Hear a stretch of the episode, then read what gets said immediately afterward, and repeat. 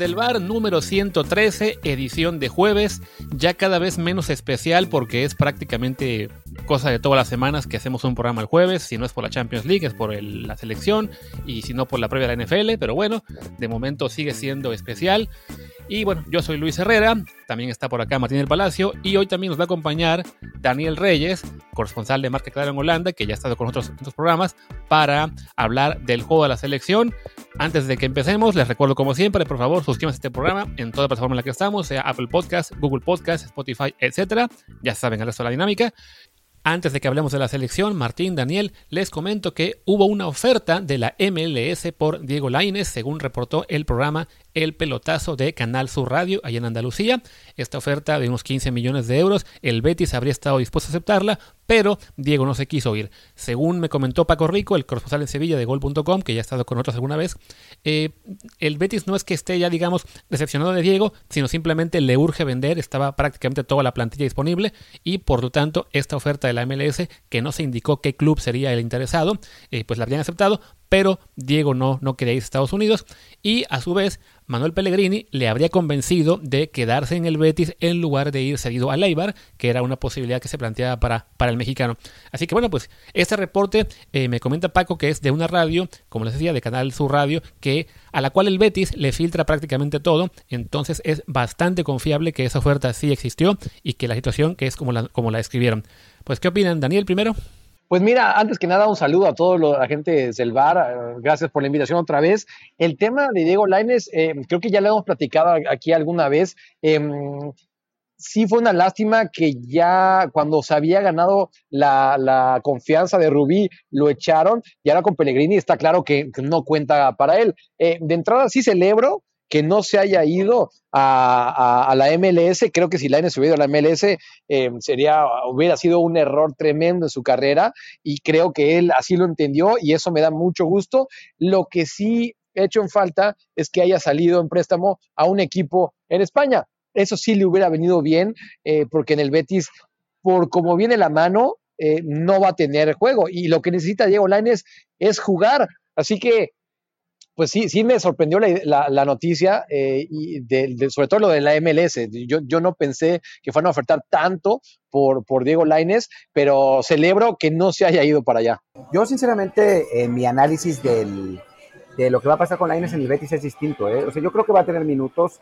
El, Pellegrini, si, si, él fue el que lo, convenció de que no se fuera a Leibar a, a, préstamo, es porque lo tiene considerado. Lo poco que ha jugado Laines con, con Pellegrini ha estado bien tanto en los partidos de pretemporada como ahora.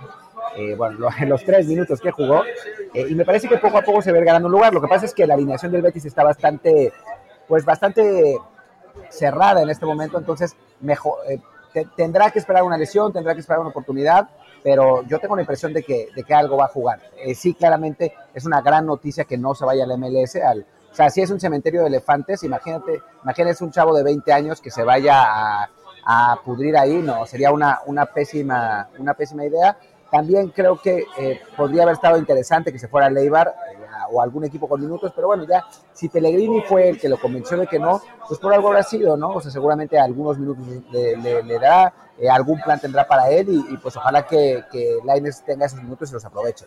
A mí en particular me preocupa si es cierto que Pellegrini lo, fue el que lo convenció de, que se quede, el hecho de que Pellegrini pues parece ser muy inconsistente entre lo que habla con los jugadores y lo que al final cumple, ¿no? O sea, ya lo hablamos en este programa antes, el hecho de que supuestamente le prometió más oportunidades, más minutos, y lo que resulta es que en la primera semana lo mete apenas al 91-92, resulta que Diego de todos modos colabora en gran medida a que el Betis gane ese partido, y a la semana siguiente lo deja sin jugar, incluso guardándose un cambio, que sí entiendo que era un partido que iban ganando, que a lo mejor quería hacer cambios más defensivos, lo que fuera, pero eh, a fin de cuentas, si lo que quieres es que este jugador crezca, se desarrolle, no puedes limitarlo a tres minutos en dos partidos y después, bueno, se perdió eh, partidos por una gastroenteritis. Entonces sí, veo muy inconsistente esta, esta situación del Betis y de Pellegrini con, con Lines, ¿no? Ahora, a la vuelta de, la fecha FIFA, pues ya veremos si, si, si realmente le da oportunidades o no. Lo bueno es que, bueno, este es, una, es un periodo de fichajes que acaba de terminar, que la, la ventana, digamos, o bueno, más bien, e-, el tiempo que habrá hasta la siguiente ventana es muy corto, se vuelve a abrir en enero, entonces son solamente tres meses, de los cuales pues podemos quitar básicamente casi uno entre las fechas FIFA y, y el periodo de navideño, en el cual no son tantos partidos de liga los que se van a disputar, y si de aquí a enero el Betis no, no cumple en darle oportunidades a Diego, pues ya se podrá abrir de nuevo la oportunidad a, tener una, una sesión a, otro equipo, preferentemente en España, para que ya pueda tramitar el pasaporte y recibirlo rápido y no le pase lo que a Ochoa, que lo recibió al día siguiente de volver a México.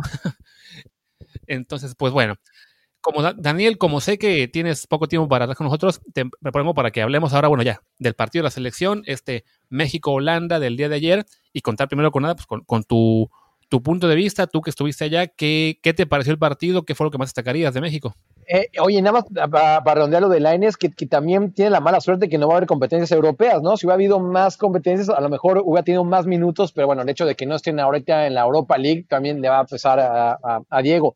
Eh, lo del partido de ayer, oigan, de, entrada les cuento que ustedes dos han estado eh, cubriendo la selección nacional. Yo sé que Martín, em, con FIFA, todos las puertas se les abren de par en par. Yo he estado ahí cuando con todos peleando algo y ves a Martín llegar abriendo paso y tal, ¿no?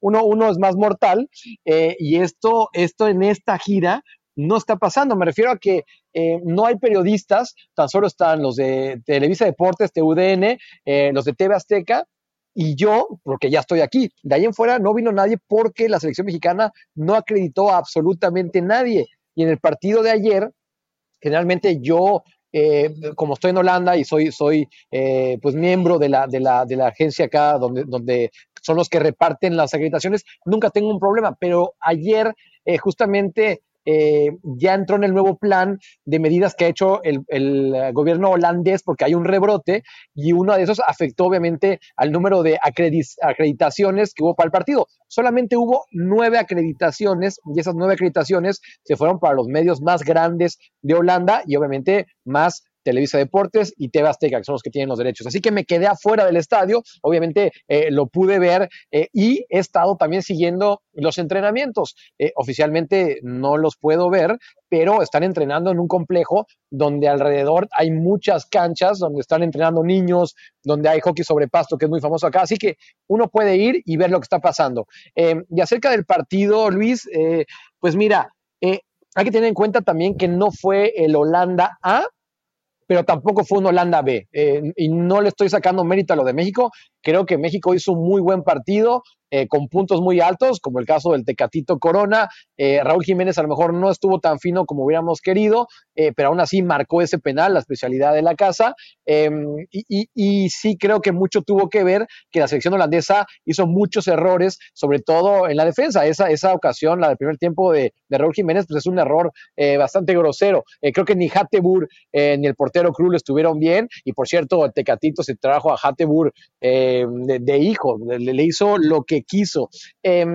Pero aún así, teniendo en cuenta esto, creo que este examen lo pasó bastante bien eh, el Tata Martino y por lo menos eh, está cumpliendo lo que le está declarando. Recuerdas que, él antes del partido dijo que iban a proponer y por lo menos eso fue lo que vimos con esta eh, selección mexicana, que, que em, sí creo que hay un par de jugadores claves que no están en su mejor momento, como es Héctor Herrera, Andrés Guardado, que, que dejaron un poquito a deber el día de ayer pero que aún así les eh, alcanzó para, sacar este triunfo y, Talavera bien, en la única que tuvo del partido me gustó también eh, Talavera. Bueno, en realidad eh, Talavera tuvo dos, ¿te acuerdas la, del primer tiempo que sacó abajo? Y después la segunda que después se come...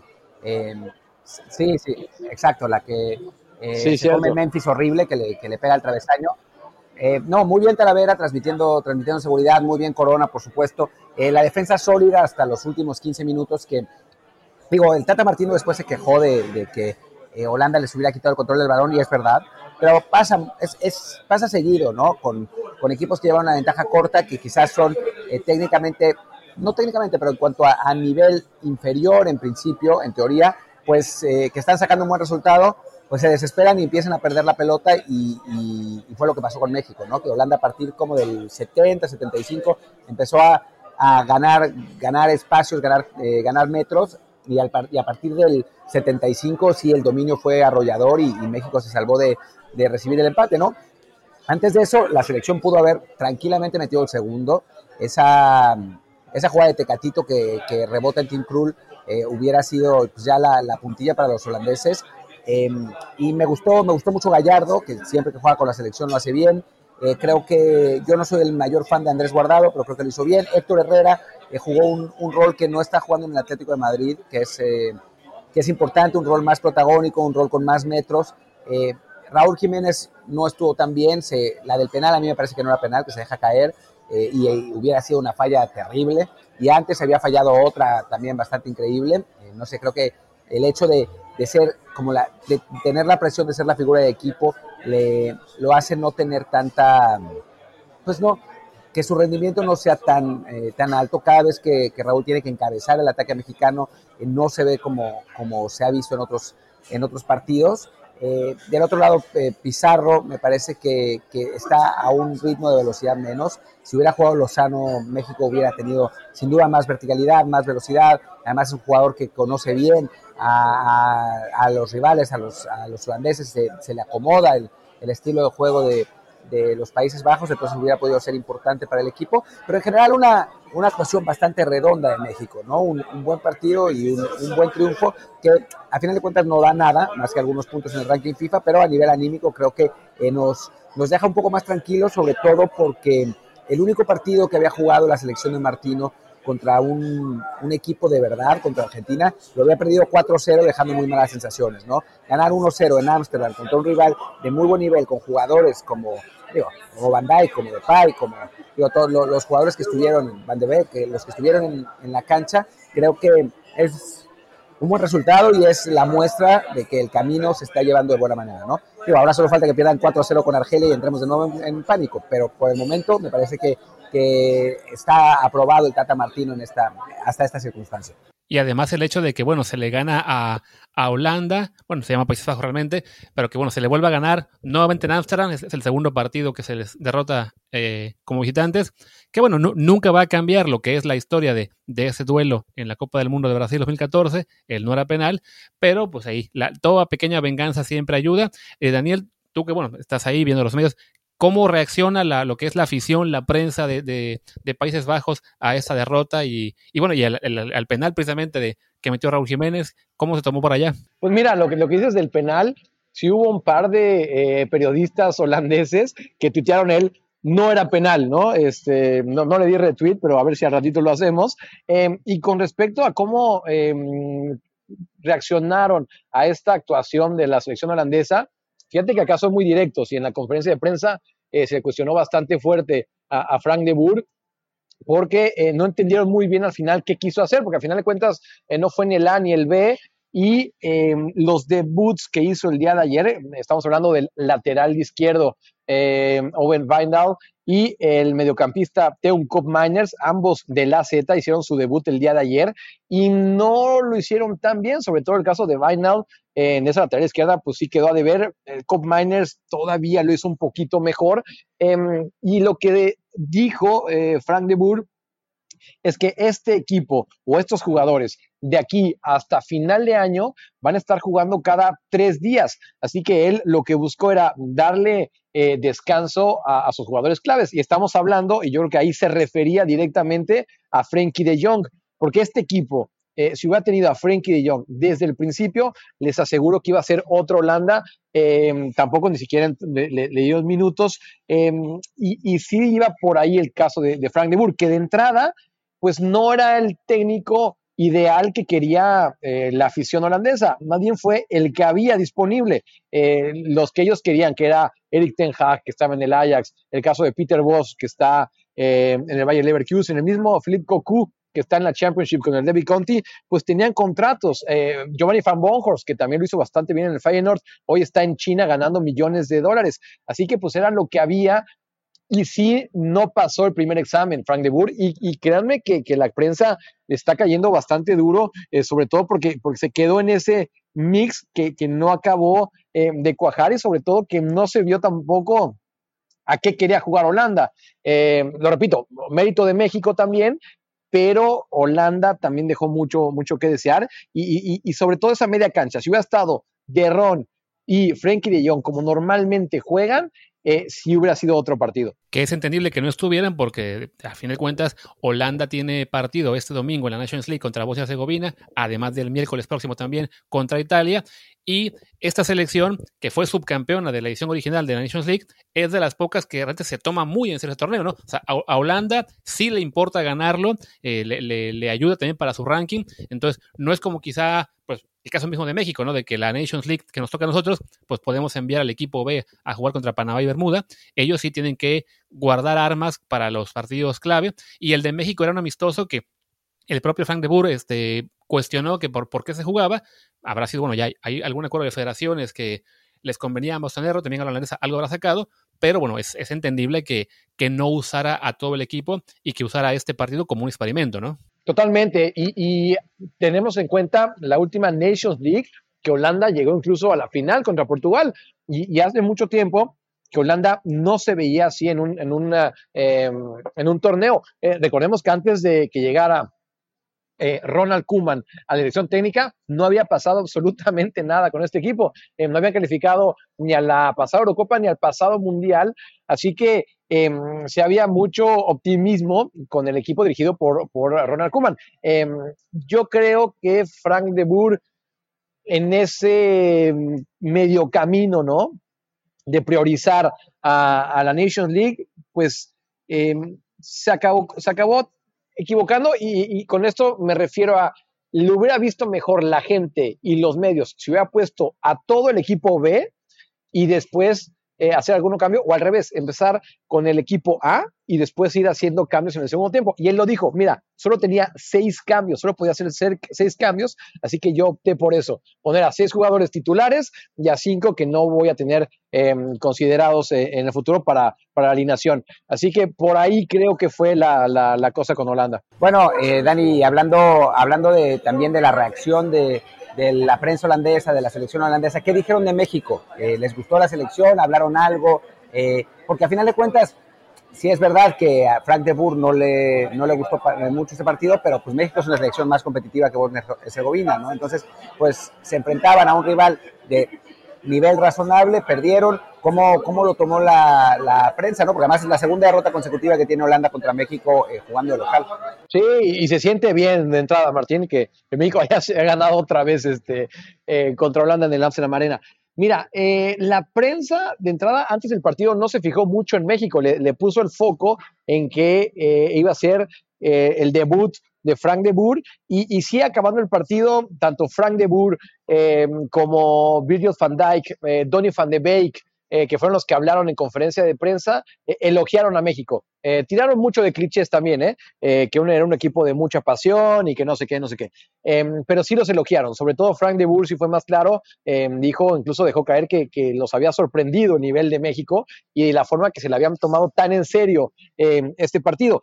los medios de comunicación, sí te puedo decir que al Tecatito Corona fue el jugador que más sobresalieron, aparte teniendo en cuenta que Tecatito Corona había jugado en el Twente. Em, pero, pero hablando del partido de ayer, sin lugar a dudas, el Tecatito Corona fue el que se llevó todas las miradas acá en Holanda. No dijeron nada de Edson, que por lo que nos has comentado, no lo quieren mucho ahora mismo los fans del Ajax. No, fíjate que, de, Edson Álvarez no se comentó mucho. ¿eh? ¿eh? estoy aquí con un amigo holandés que es periodista, lo, volteo a ver con cara de que me diga si estoy mintiendo o no, y sí me dice que no, que no se habló mucho de Edson Álvarez. Eh, de entrada, yo te digo, creo que hizo un buen partido, sobre todo eh, recorriendo esos metros, que, que por, por, lo mismo le falta ya un poco a, Andrés Guardado y a Héctor Herrera, y, sí creo que hizo un buen, buen partido Edson Álvarez, pero se mencionó muy poco. ¿eh? y yo obviamente vi el partido en la televisión holandesa eh, y no se destacó mucho eh, lo de Edson. Y, sobre lo que tú dices, mira, falta, o más bien, con que ustedes se metan em, cuando se pone la alineación del Ajax en Twitter, vean los comentarios que hay acerca de Edson Álvarez, de, los aficionados del Ajax, no están nada contentos con, el mexicano, creen que necesitan un, mediocampista pues que sea un poco más dúctil con el balón, que bueno, que Edson Álvarez tiene muchas eh, virtudes, pero justamente eso no, no es una de ellas. Y bueno, ojalá, aunque no lo haya mencionado nadie en la prensa eh, o, de Bur, pues que se hayan fijado por ahí algún equipo holandés en jugadores como Montes, como Gallardo, eh, quizá como, no sé, Orbelín eh, o Romo, que alguno por ahí le haya echado el ojo a un mexicano porque estamos tan desesperados porque se vayan más a Europa. Y bueno, ya sabemos que en Holanda ha sido una puerta de entrada que le ha ido muy bien a los mexicanos y aunque sean caros, sobre todo los que juegan en Monterrey, pues está ahí la opción de que este partido era el último gran experimento que, que sirve también como vitrina. El de Argelia quizá también ayude un poco, aunque no, no esperamos que muchos europeos lo vean.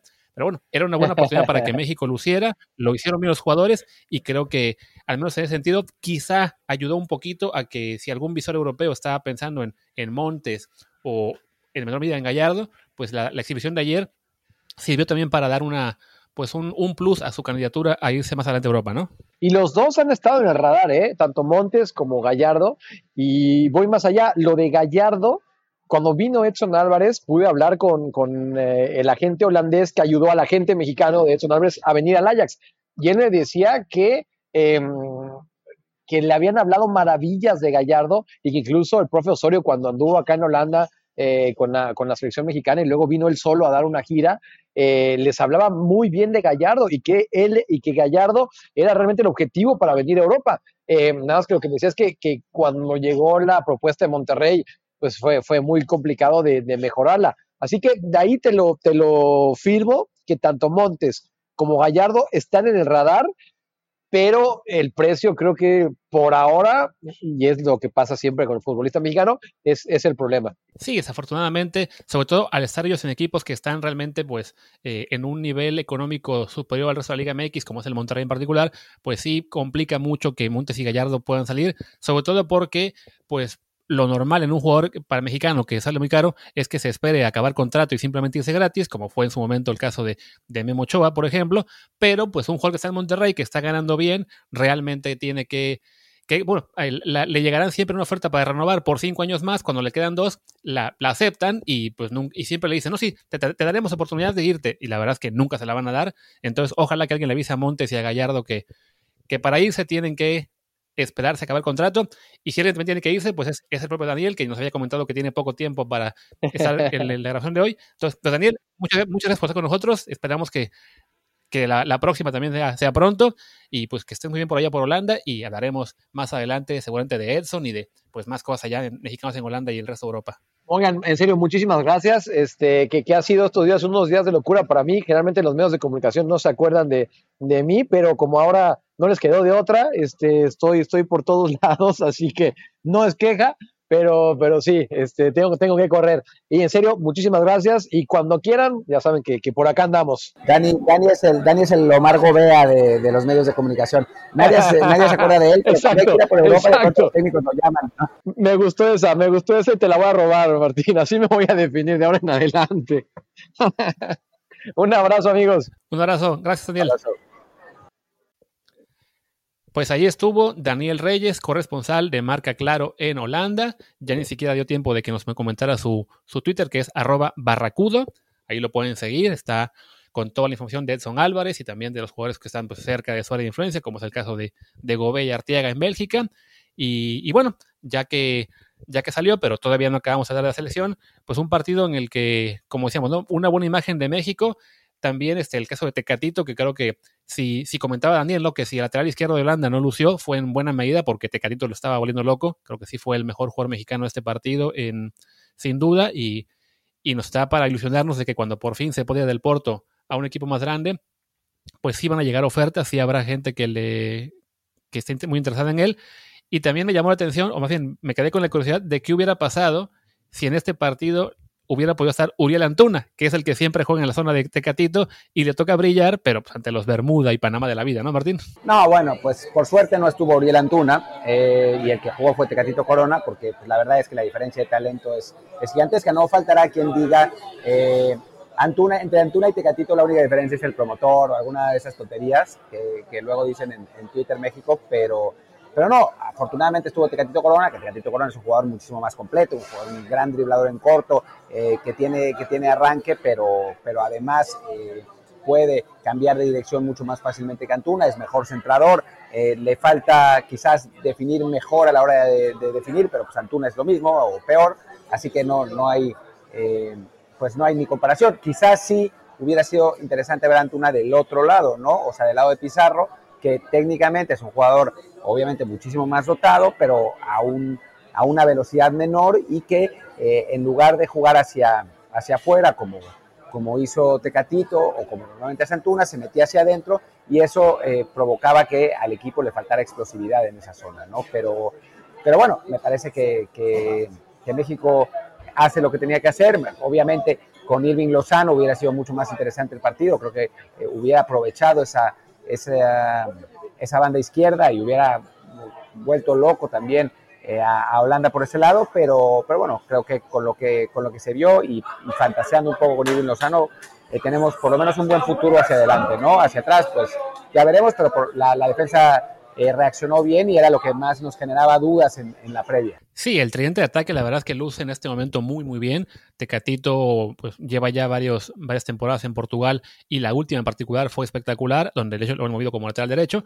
Me daba un poco de risa cuando veía los comentarios en Twitter de la gente que, decía que a Tecatito solamente le falta aprender a dar centros, que es cierto que en ocasiones no, no da el mejor servicio, pero de todos modos pues es el, es el líder de asistencias en la, en la liga portuguesa y pues el peligro que genera muchas veces sí resulta en, buenos pases a sus compañeros y muchos de ellos en goles, ¿no? No todos los centros pueden ser perfectos, quizás sí, cuando, cuando aumente la efectividad de sus servicios, pues será aún mejor. También influye el movimiento de sus compañeros, o sea, no, un buen pase eh, no depende al 100% del centrador, también de que, de que el delantero haga un, un buen movimiento, se coloque en el espacio correcto, y bueno, también eso a veces influye en que Tecatito no, no pueda dar el mejor servicio a su compañero, el caso de Lozano, bueno, no lo pudimos ver ayer, pero sí el, despegue que ha tenido esta temporada con el Napoli es, importante.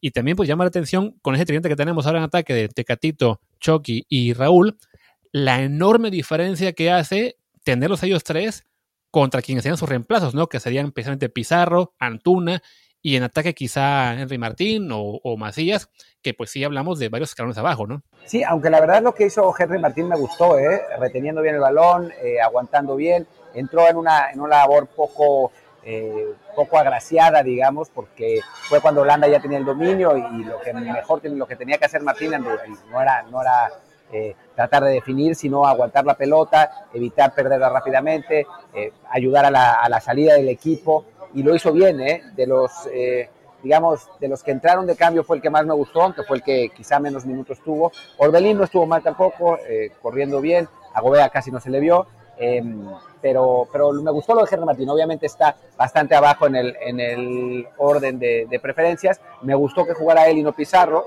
eh, porque creo que, que hay que no, no, yo no estoy de acuerdo en premiar a los, jugadores que se van a, revivir su carrera ficticiamente en la, en la MLS, iba a decir en NFL, casi, casi, pero son, son como si fueran jugadores de fútbol americano a veces, los defensas de ahí. Em, pero no, no me gusta porque pueden sacar números bestiales, pero en la práctica es lo que yo llamo el efecto Cubo Torres, ¿no? que en un momento el Cubo Torres era el líder de goleo en la MLS y después volvió a México con Pumas y creo que hizo un gol entrando de cambio en Copa MX, ¿no? Entonces, eh, me parece mejor que haya jugado Henry Martín, me parece bien que lo haya hecho bien.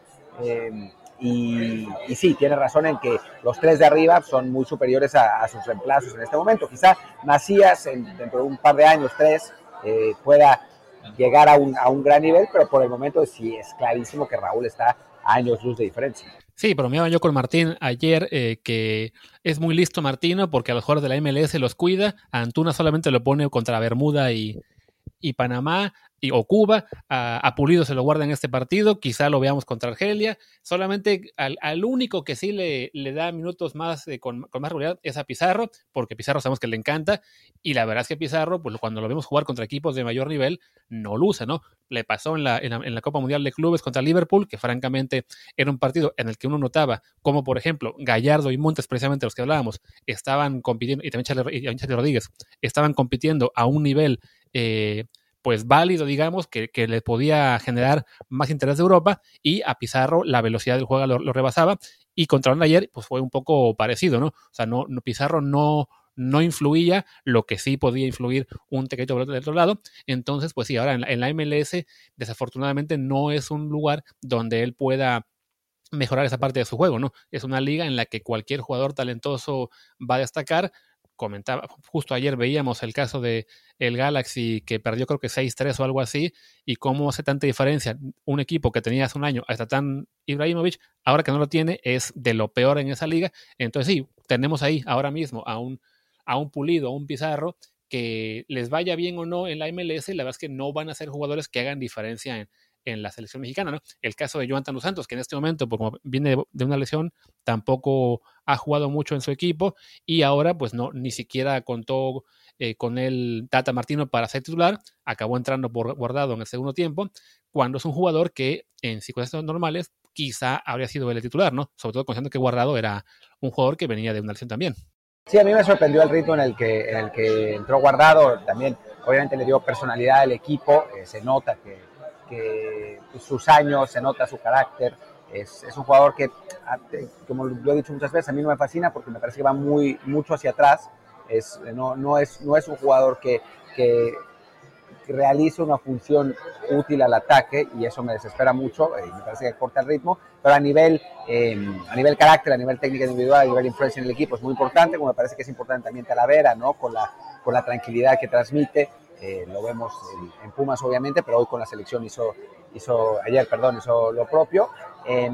y sí, sí, sí, bueno, hemos hablado de los jugadores de la MLS y obviamente acusan la, la pérdida de ritmo y la falta de, competencia de alto nivel que significa irse, irse, a esa liga, ¿no? Me gustó que Héctor Moreno estuvo bien, tenía dudas sobre Héctor, habíamos hablado con él, si te acuerdas Luis, y decía que estaba entrenando a un altísimo nivel, que, que su técno Slavica Djukanovic eh, los, los tenía los tenía locos con el ritmo de los entrenamientos, pero bueno, obviamente dentro de la cancha eh, de los partidos el nivel de la liga catarí es muy flojito, pero bueno, se nota que esos entrenamientos, que esa intensidad se, eh, pues ha, rendido frutos y a, Héctor se le, se le, vio muy bien y, mantiene totalmente su puesto como, como, titular, ¿no? Más bien la duda es quién va a ser su, su, compañero, ¿no? En algún momento habríamos pensado que era el momento del relevo, de que, de que jugaran Montes y Salcedo, Araujo y Salcedo, Araujo y Montes, pero está claro por el momento que el titular es Héctor y eh, pues se estarán peleando entre los otros tres eh, por quién, quién va a ser su, su compañero. Sí, ver a Héctor, la verdad es que me hace tener un poco de esperanza de que pueda ser un, un Rafa Márquez, eh, como hizo en su momento el, el Kaiser, al, al, irse a la MLS, después regresar a la Liga MX y, y como tú mantenía un gran nivel y, estaba en buena forma física, acabó regresando a Europa para jugar con el Verona en Italia. Entonces, por la edad de Héctor Moreno y por la capacidad física que en este momento está mostrando, no descarto que el próximo año eh, lo, pudiéramos ver de vuelta en un club europeo si él quisiera, porque el nivel lo mantiene, ¿no? el mayor problema con él quizá era, eh, lo, que lo que temíamos era que ya no se pudiera conservar en una liga de menor nivel, pero si físicamente está bien, por edad, está a punto apenas de competir en tres años, creo que le puede dar el nivel para regresar a Europa, a un club mediano donde pueda jugar eh, regularmente y sería muy útil para la selección que él esté ahí con, con, mejor competencia, porque sí, no se ve claro quién pueda ser su compañero en la central, ¿no? O sea, Araujo ya perdió la titularidad en el Celta, quizá la recupere más adelante, porque así ha sido su, paso por ese equipo, con mucha rotación. Eh, Salcedo había andado muy mal con Tigres, ya también parece haber recuperado su nivel.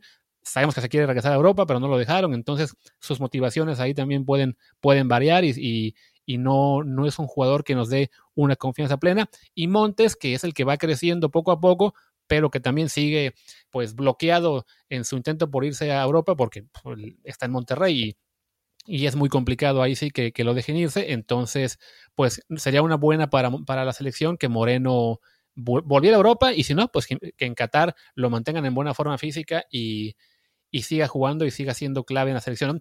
Y mencionaste por un Talavera, que bueno, tuvo un par de oportunidades, no tampoco vamos a decir que fue el, el, partido de su vida, pero bueno, ya que lo seguimos mucho por ser ahora el portero de Pumas, me empiezo a preguntar si tiene alguna posibilidad real de pelearle a Ochoa el puesto de aquí a 2022. Yo creo que Ochoa es el titular hasta que él mismo diga lo contrario, ¿no? Hasta que por errores o por circunstancias eh, pierda ese puesto, ¿no? O sea, Memo, a final de cuentas, ha demostrado en dos mundiales eh, que tiene una enorme capacidad y sobre todo que rinde mejor en los momentos de mayor eh, premura, ¿no? O sea, en los momentos más, más complicados es donde Memo saca su, mejor nivel. Entonces, por más bien que, que, haya salido Talavera, por más bien que ande eh, el portero de Pumas, no, no me parece que, que sea que que sea Talavera el que le quite el puesto a Ochoa, sino Ochoa el que se quite el puesto a sí mismo, ¿no? Si llega el momento en el que Ochoa empieza a cometer errores, que no empieza a estar tan bien, que eh, se lesiona, por ejemplo, como sucedió ahora, se lesiona en una circunstancia como más,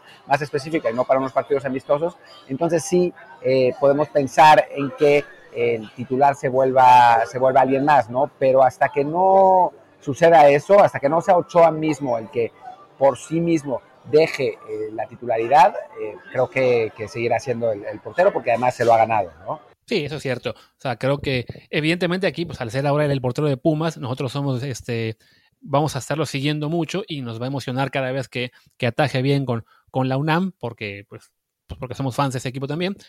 Y con selección, pues da gusto que, que, tenga la oportunidad y que, lo, y que cumpla en un partido de exigencia como fue el de ayer. Sí, hay que reconocer que es un portero que llegará a Qatar de, de 40 años, entonces no es ideal eh, dejar esperanzas en que sea él la, la, siguiente figura de la portería. Pero bueno, en este momento creo que si hay un candidato a desplazar a Paco Memo en caso de que Paco Memo eh, baje el nivel, parece que en este punto está Talavera por encima de, de Hugo González o de Raúl Focota o Jonathan Orozco, ¿no? Y bueno, antes de acabar con selección, una pena que casi no vimos nada de Luis Romo, ya entró muy tarde, se fue el 77, entonces no hay mucho para análisis de este partido. Me imagino que a él sí lo veremos más tiempo contra Argelia. Pero te quería preguntar qué te pareció Héctor Herrera, porque yo mm, vi el partido desde un teléfono, entonces no era, me era complicado eh, notar realmente mucho de cada jugador, más allá de Tecatito, que era el que lucía más eh, por la banda. Pero bueno, veía en Twitter cómo eh, los comentarios sobre Héctor variaban mucho. Habían quienes decían que estaba dando un partidazo y que iba luego a regresar al Atlético a demostrar lo que vale, y otros que también, que todo lo contrario, ¿no? que decían que está lento, que no funciona. Entonces, ¿qué, qué impresión te da a ti? Pues a mí me da una impresión doble. Eh, digamos que creo que los dos tienen razón en la parte, está más lento, está claramente más lento eh, y se, se nota. Creo que ha ganado demasiada masa muscular y eso afecta eh, su nivel de juego, ¿no? O sea, creo que, creo que está más pesado. Por otro lado, se le vio con mucho más protagonismo que con el Atlético, ¿no? Mucho más decisivo, eh, mucho mejor con el balón en los pies, eh, sin equivocar pases, ganando, digamos, el, sus duelos en medio campo. Y eso, eso también es importante, ¿no? Y quizás ese sea el futuro de Héctor Herrera, ¿no? No, no el mediocampista que cubría todo terreno como, como hacía con el Porto, sino un mediocampista más duro, más más de, pelea, más de, sí control de balón, pero, pero más, eh, más músculo y no, no el jugador que, nos había tenido acostumbrados. ¿no? Me gustaría verlo contra, contra Argelia, a ver si lo, si lo pone de titular el Tata, quizás sí, porque necesita minutos. Em, y me gustaría porque Argelia es un equipo muy físico. Entonces creo que, que para Héctor sería, sería interesante verlo en, en, en, esas circunstancias. Pero sí, tiene razón los que dicen que está más lento porque lo está. O sea, y eso, y eso está claro, ¿no? Se le ve, se le ve más pesado, pero, pero estuvo mejor que con el Atlético, eso también sin duda. Sí, que contra Argelia va a ser una cuestión interesante porque México este partido lo disputará seis días después de este que fue contra Países Bajos. Por lo general México cuando juega en fecha FIFA suelen ser partidos en viernes y martes o en sábado y eh, Sí, perdón, en, viernes, y, en viernes y, martes, a veces en sábado y martes, eh, o jueves y lunes. O sea, la diferencia entre el, descanso que hay entre cada partido y el siguiente suele ser de tres días, máximo cuatro. Y en cambio, esta vez, por la circunstancia de que, bueno, para jugar contra Holanda se tenía que adelantar al miércoles eh, este partido, pues son seis días libres de aquí al siguiente juego. Y eso permitiría que Tata, si quisiera, incluso repitiera el once. Eh, casi ideal que mostró contra, contra Países Bajos, pero bueno, también suponemos que él querrá ver a otros jugadores, ¿no? Sobre todo si, si una lista de 26 para esta convocatoria, pues uno esperaría que, que algunos de ellos tengan oportunidad en este juego. Hablaba yo de un, de un Luis Romo, creo que él será importante verlo al menos en un partido. Quizá Diego Laines tenga también chance de jugar unos minutos. A alguno de los porteros, este, Cota, quizá también lo quiera ver en un partido. Pero bueno, es, será interesante ver qué, qué decide el Tata de cómo usar a su selección en el siguiente amistoso, ¿no? Y también considerando que siendo partido el martes, algunos europeos quizá prefieran no jugar mucho para llegar frescos a la, a la jornada que viene en sus ligas, ¿no? Sí, es posible. O sea, vamos, vamos a ver qué es, qué es lo que sucede, cómo gestiona Tata Martino. También hay que decir que muchos de los europeos, eh, de los mexicanos que juegan en Europa, no tienen muchos minutos en Europa, entonces mientras más puedan jugar, más lo harán. Obviamente no es el caso de Raúl Jiménez, que, a ese sí creo que lo van a descansar, pero los casos de Héctor Herrera, de Andrés Guardado, eh, de Laines, por supuesto, quizás Araujo, eh, Araujo seguro va a jugar. o sea, me parece que sí van a buscar Gobea, Arteaga, todos ellos, me parece que, que, van a jugar, ¿no? que van a tener su oportunidad contra Argelia. De hecho, temo un poco el partido contra Argelia porque creo que va a haber que la diferencia de nivel entre, la selección A y la B de México es muy grande, entre los titulares y los suplentes, entonces se va a resentir, pero, pero bueno, van a, van a tener sus, eh, sus minutos, que eso es en este momento lo más importante.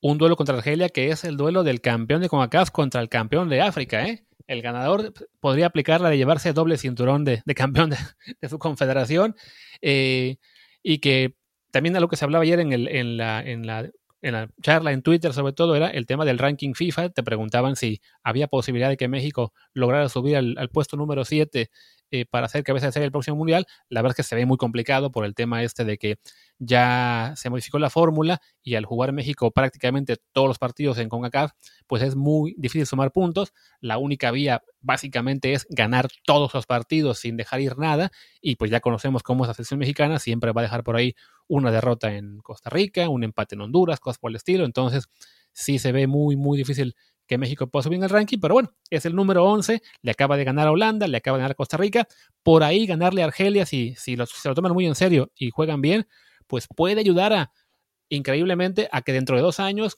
es, bueno, más bien el año que viene, que sería cuando se haga el sorteo, pues sea una posibilidad un poquito, aunque sea remota, pero de que México esté peleando por estar en el bombo 1, aunque sí, insisto, se ve muy, muy complicado. No, no va a pasar, no va a pasar. Pero bueno, es importante, dadas las circunstancias actuales, estar en el bombo 2. O sea, no es, no es tampoco poca cosa, ¿no? Eh, ese fue el, bombo que nos tocó la vez pasada y logramos calificar a segunda ronda. Eh, ahora que los bombos son también por ranking FIFA, pues sí, sí es importante sumar la mayor cantidad de puntos posible, sobre todo tomando en cuenta que no va a haber partidos contra equipos europeos o sudamericanos en, en lo que queda de, de aquí al Mundial, tal vez algunos amistosos por aquí y por allá, pero nada oficial. Y entonces México lo tiene, lo tiene complicado. Para no va a ser cabeza de serie, eso está clarísimo, pero, pero tiene complicado incluso estar en el, en el bombo 2. Así que, que bueno, pues es importante que, que, se consigan triunfos en estos partidos contra rivales de otras confederaciones, aunque sean amistosos. Y bueno, espero que, que México lo consiga y que salga a jugar ese partido con seriedad, porque Argelia Argelia lo va a hacer también. Y bueno, pues Luis, ¿qué te parece si pasamos a, a la NFL? Porque ya llevamos un, un rato largo de programa me parece bien. Solo para cerrar el tema de los bombos, también recordar que México, con la suerte que tiene de que nos toque el local casi siempre, bueno, no casi siempre, pero muy, muy seguido, como fue en su momento Sudáfrica en 2010, Brasil en 2014, se nos escapó que, nos, que fuera Rusia, pero bueno, para México sería muy importante caer al bombo 2 por si por ahí acabamos con Qatar como cabeza de serie y pues ahí sin las posibilidades de avanzar a la siguiente ronda en el próximo mundial eh, crecen, ¿no? Ojo que, ojo que Qatar es, perdón, ojo que Qatar es el campeón de Asia y que trae un equipo razonable, ¿eh? lo vamos a ver en la Copa Oro, no, no va a ser ningún, no van a ser ningunos corderitos, ¿eh? va, a ser, va a ser un equipo, un equipo complicado. Obviamente no es Brasil, pero, pero es un equipo muy, muy fuerte físicamente, un equipo que, que maneja bien el balón, eh, con jugadores graduados de la Academia Spire, que es una, una academia de buen nivel, que tiene a nuestro, a nuestro Bora Milutinovic ahí de, eh, de coordinador de, de asesores de, de, Aspire, entonces eh, pues no, no es, no es tan fácil Qatar, ¿eh? simplemente para que no nos sorprenda ahora si en Copa Oro tiene una buena actuación y se cuela hasta semifinales. Sí, no, asumo que, que Qatar sería un rival más complicado por lo menos de lo que fue Sudáfrica en 2010, pero de que toque Qatar a lo que sería en este momento eh, Bélgica, Francia, Brasil, Inglaterra, Portugal, Uruguay o España, si, si uno piensa, ¿no? Pues que, nos toque mejor el local, que, parece un poco más asequible, ¿no? Pero bueno, ahora sí ya pasemos a hablar de NFL rapidito, simplemente para hacer el pick del partido de este jueves, del Thursday Night Football, que arranca la semana 5, va a ser el juego entre los Tampa Bay Buccaneers y los Chicago Bears. No recuerdo quién es el local, es Chicago, pero pese a ello, los favoritos son los Buccaneers por 5.5 puntos. Un juego en el que, bueno, Tampa Bay viene en ascenso con tres victorias consecutivas, con Tom Brady, más allá de que lanza un pick horrendo cada semana, igual está también encontrando más química con sus compañeros. La semana pasada lanzó para 5 pases de anotación. Y Chicago, que pues se, va acabando la mentira, le habían ganado a tres rivales eh, entre débiles y cuestionables como la derrota contra, contra como, como fue la remontada contra Atlanta y Detroit pero se topó con Indianapolis el fin de semana pasado y no metió ni las manos. Entonces, la duda yo creo es simplemente si Tampa Bay va a cubrir o no ese spread de 5.5, ¿no?